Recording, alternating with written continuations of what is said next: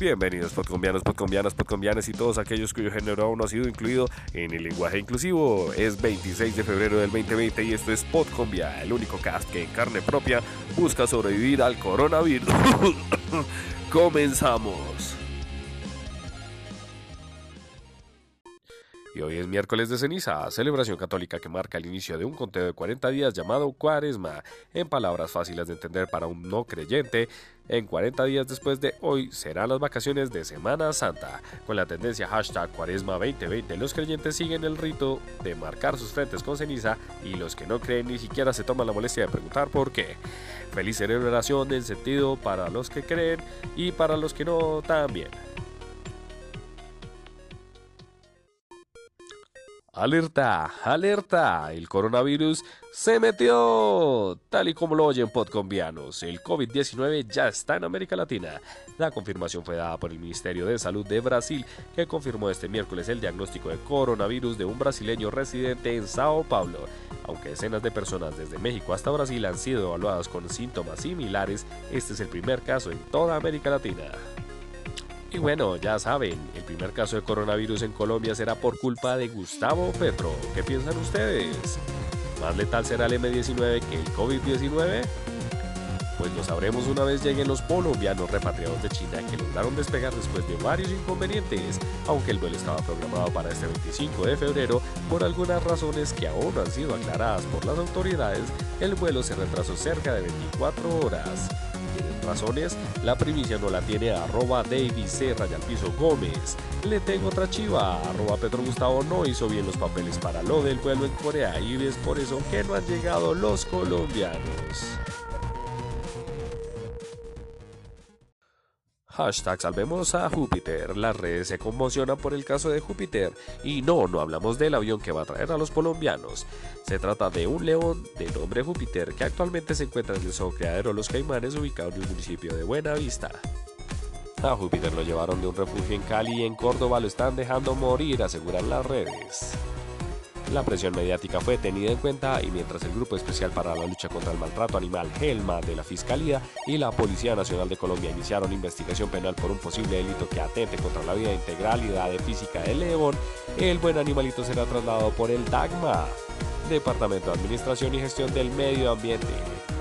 Con el apoyo del Ministerio de Defensa, el Ministerio de Ambiente y las Fuerzas Aéreas de Colombia, se prevé que mañana, jueves 27 de febrero, en horas de la mañana, Júpiter será recibido por un grupo interinstitucional de médicos veterinarios.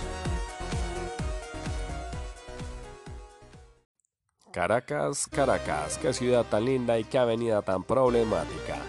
Mientras en Bogotá la avenida Caracas con calle 13 sufría por desórdenes de orden público que fueron atendidos por el siempre benevolente SMAT, la ciudad de Caracas, Venezuela, vivía un tiroteo donde se enfrentaron las FAES, Fuerzas de Acción Especial, contra un grupo desconocido que fue denominado en las redes como antisociales.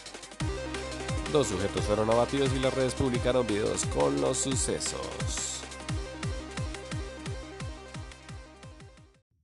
Y hablando de disturbios, de vuelta a Colombia, la ONU, a través de su oficina alta comisionada para los derechos humanos, pidió al Estado colombiano hacer una transformación profunda del ESMAD. Adicional pidió al Estado colombiano iniciar investigaciones exhaustivas, efectivas e independientes en relación con casos de presunto uso excesivo de la fuerza por parte del ESMAD durante las recientes protestas sociales. También recomiendo transferir la supervisión de la policía al Ministerio del Interior. Rápidamente las redes respondieron y se hizo tendencia al hashtag fuera ONU de Colombia y sí colombianos. Nuestra redacción no tiene comentarios al respecto.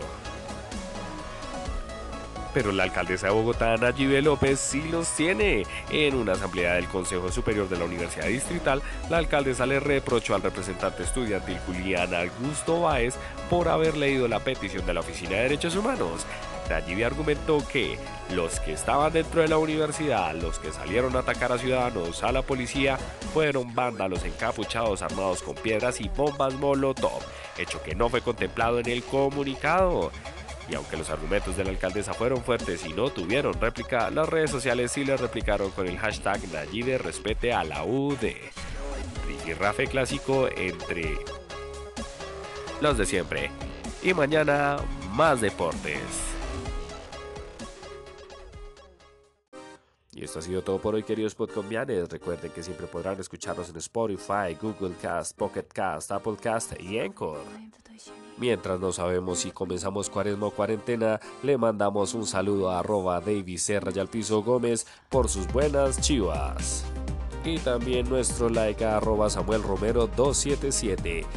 Y siempre a todos ustedes por escucharnos y seguirnos. Muchas, pero muchas gracias.